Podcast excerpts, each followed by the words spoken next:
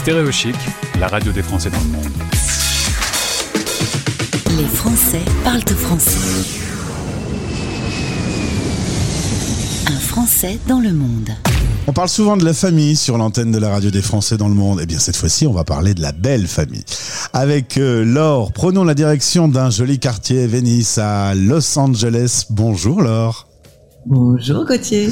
Et je salue euh, Gaëlle qui nous a mis en relation et, qui nous a permis de nous rencontrer aujourd'hui. Elle m'a dit, j'ai une Française qui vit à Los Angeles, est-ce que ça t'intéresse? J'ai dit, ben oui. Et nous voilà à parler euh, tous les deux. Tu es installé à Los Angeles avec ton mari et les enfants depuis quelques années. À l'origine, c'était que pour deux ans. Vous savez que là, ça fait sept maintenant? Ouais, on a un petit peu dérapé. c'est difficile de résister à la tentation une fois que tu goûtes à tout ça, de, de, partir au bout des deux ans qui sont impartis. Surtout, on a eu assez vite la carte verte après. Donc là, profitons. Adieu, adieu les tracas administratifs et une fois que tu les as effacés de ta vie, ça c'est quand même le bonheur. Donc on a pu rester. On va parler de ton premier roman édité chez Flammarion qui s'appelle donc La Belle Famille, mais avant, on revient à Paris. Tu es originaire de là-bas, tu es euh, journaliste dans la presse écrite, puis tu lances ton agence de com. C'est des années qui sont de bons souvenirs pour toi Merveilleux souvenirs.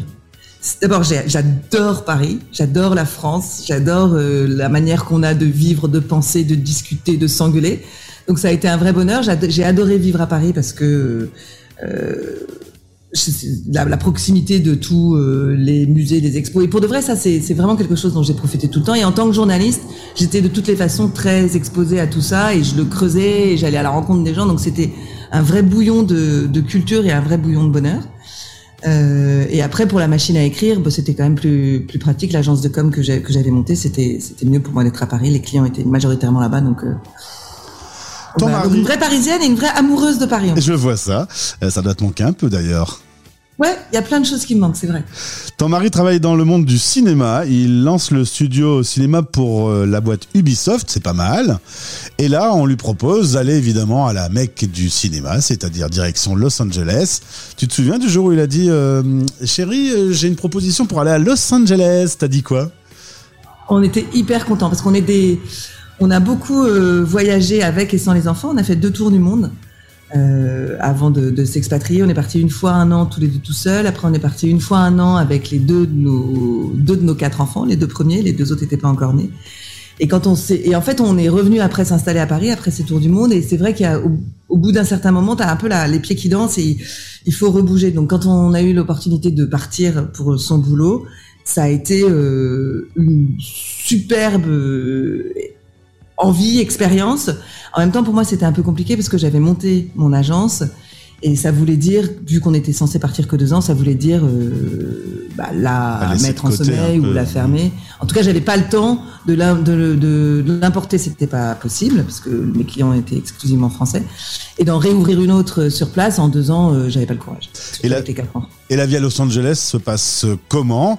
On est dans une zone de l'Amérique qui est un peu particulière, vraiment tournée vers le monde du cinéma. Il fait beau. Euh, tu me dis que tout le monde bosse dans le cinéma dans la ville euh, où tu te trouves. Ouais, c'est incroyable. C'est là où on se rend compte que les villes ont des vraies personnalités, de, de des, des typologies professionnelles. À Los Angeles, c'est vraiment pas un cliché. Je pense que 70% de la population se nourrit du cinéma, d'une manière de travail dans le cinéma. Que ce soit les costumiers, les maquilleurs, les euh, ceux qui travaillent sur les les, les décors, les écrivains, les, les, scénaristes, les réalisateurs, les acteurs, les wannabe acteurs.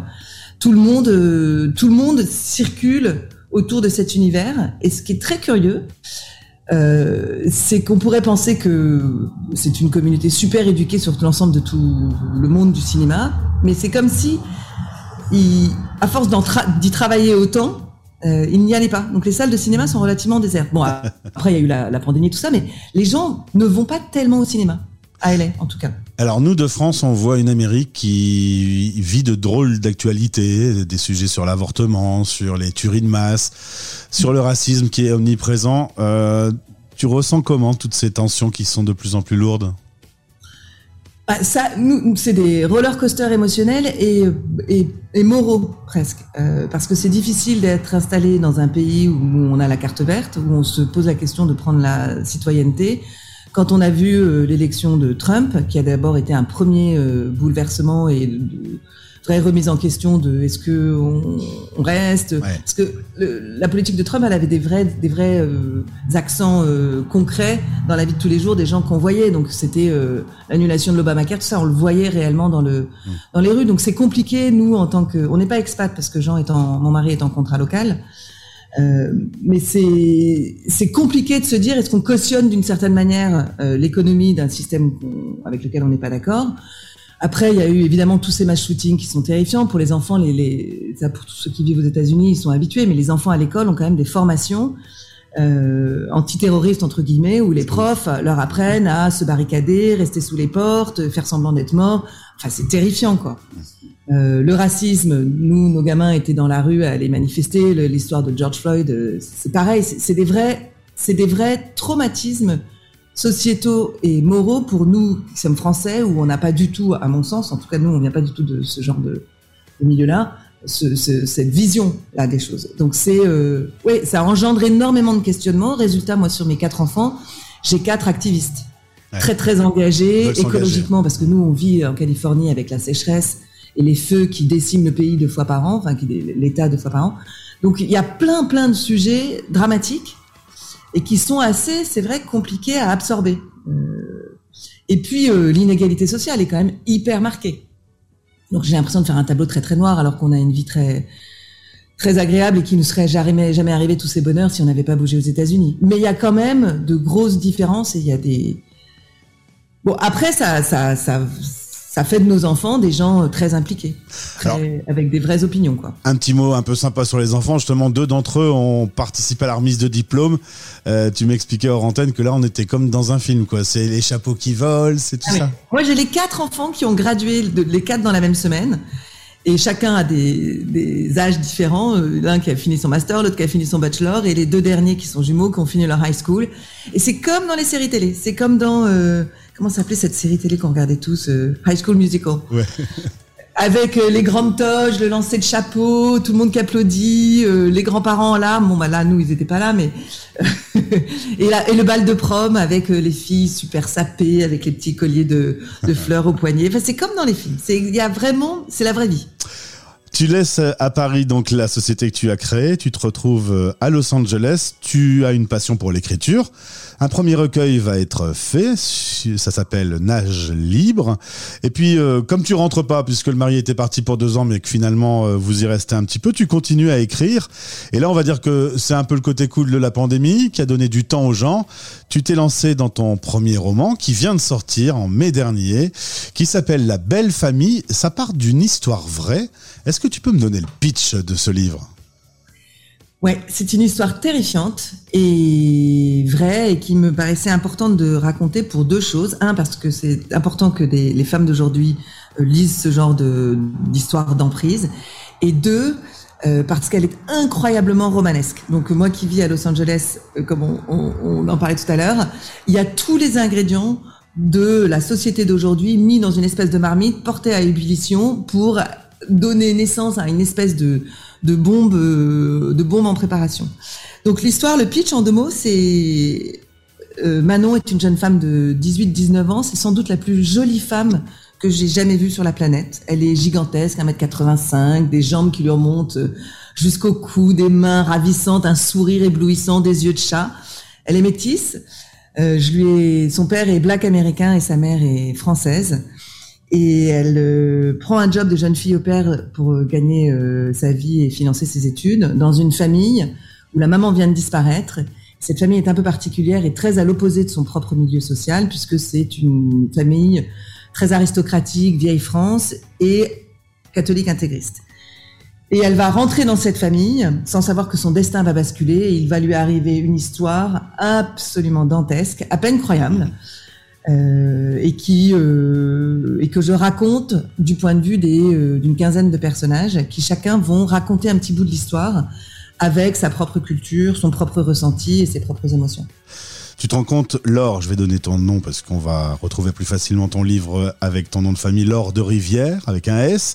Tu te rends compte que tu es en train de faire de la promo à des Français qui vivent sur toute la planète, depuis la Californie, avec moi dans un studio à Lille. C'est quand même très international cette interview. Mais c'est la magie, c'est la magie de la radio, c'est la magie de ton émission. Euh, ça pourrait faire un bon film. euh, vous en parlez autour d'un bon repas avec monsieur Alors on n'en parle pas avec monsieur, mais chez Flammarion, ils sont assez euh, motivés, ouais. Ça fait quoi de se retrouver auteur aujourd'hui, auteur française au bout du monde? C'est moi j'ai toujours vécu en écrivant puisque j'étais journaliste avant puis après la machine à écrire C'est c'était pas euh, pareil, là c'est ton livre. Ouais. Oui, mais l'expérience d'écriture, l'expérience d'écriture est très différente parce que quand tu es journaliste, tu travailles pour euh, un média avec des contraintes euh, euh, financières et d'angle pour raconter une histoire. Là, il y a un espace de liberté absolument incroyable parce que personne ne te dit quoi faire, ni comment, ni quelle longueur, ni quel angle adopter. Et écrire en, soi, c'est un pur bonheur. C'est comme un, un tunnel qui vous avale et c'est comme de la méditation euh, tantrique presque. C'est extraordinaire. Être auteur à l'étranger, j'ai pas encore assez d'expérience pour avoir du recul là-dessus, mais être auteur tout court, c'est formidable de savoir qu'on est lu, que l'histoire qui nous a fait vibrer et pleurer et, travailler si dur pendant euh, tant d'années euh, a un écho chez les gens et je reçois des témoignages qui sont assez bouleversants. Évidemment, on peut rentrer en contact avec toi via les réseaux sociaux et réagir euh, soit à la lecture du livre, soit à cette interview. Euh, la France, elle est un petit peu loin quand même, on va pas se le cacher, notamment avec la pandémie, vous avez été un peu interdit de, de revenir euh, dans le, le- pays natal. Qu'est-ce qui te manque le plus de la France? Ce que je disais tout à l'heure à propos de Paris, cet, cet esprit français qu'on critique beaucoup et que j'ai moi-même énormément critiqué. Et d'ailleurs, j'aurais pas pu faire tout ce que j'ai fait à Los Angeles, écrire tout ce que j'ai écrit avec cette liberté-là si j'étais restée à Paris. Parce qu'il y a un esprit critique français un peu euh, méchant, c'est trop fort, mais euh, un peu snob. Euh, où on- n'encourage pas vraiment les, les, nouveaux, les nouvelles voies, les reconversions, etc. Alors que c'est le contraire aux États-Unis, en tout cas à Los Angeles, où euh, vous êtes toujours soupçonné a priori du meilleur. Ah, vous, ah, tu écris, ah mais formidable, et les gens se demandent si tu vas pas être le prochain Spielberg ou le prochain, je sais pas qui. Donc euh, cette espèce d'énergie positive est très communicative et très porteuse. Après, ce qui me manque de Paris, c'est euh, c'est tout ce qui fait le charme de la France. C'est c'est c'est toi à Lille et, et ta voix magnifique. C'est euh, c'est les rues, les, les restos, les expos, les musées, euh, les, les discussions, les engueulades, les engueulades politiques. On est capable de s'engueuler. J'étais en France pour le lancement le mois dernier. On est capable, on est quand même capable de s'engueuler sur une couleur. Sur il y a des choses euh, qui nous font vibrer, qui sont très intrinsèquement liées à notre personnalité de français et qui me manquent beaucoup et que je retrouve pas du tout chez les Américains. J'ai une solution pour toi, alors tu peux installer l'application euh, Stéréo Chic. Sur ton téléphone, tu auras un petit bout de France euh, avec toi tout le temps. Toujours une solution. manque certainement pas. Merci beaucoup en tout cas pour cette interview. On retrouve le lien pour pouvoir acheter La Belle Famille, ton premier roman, sorti chez Flammarion, L'Or de Rivière, depuis Los Angeles. Belle journée à toi, Merci Gauthier, c'était super. à bientôt. Bye bye. Les Français parlent au français En direct à midi, en rediff à minuit. sur Stéréo Chic.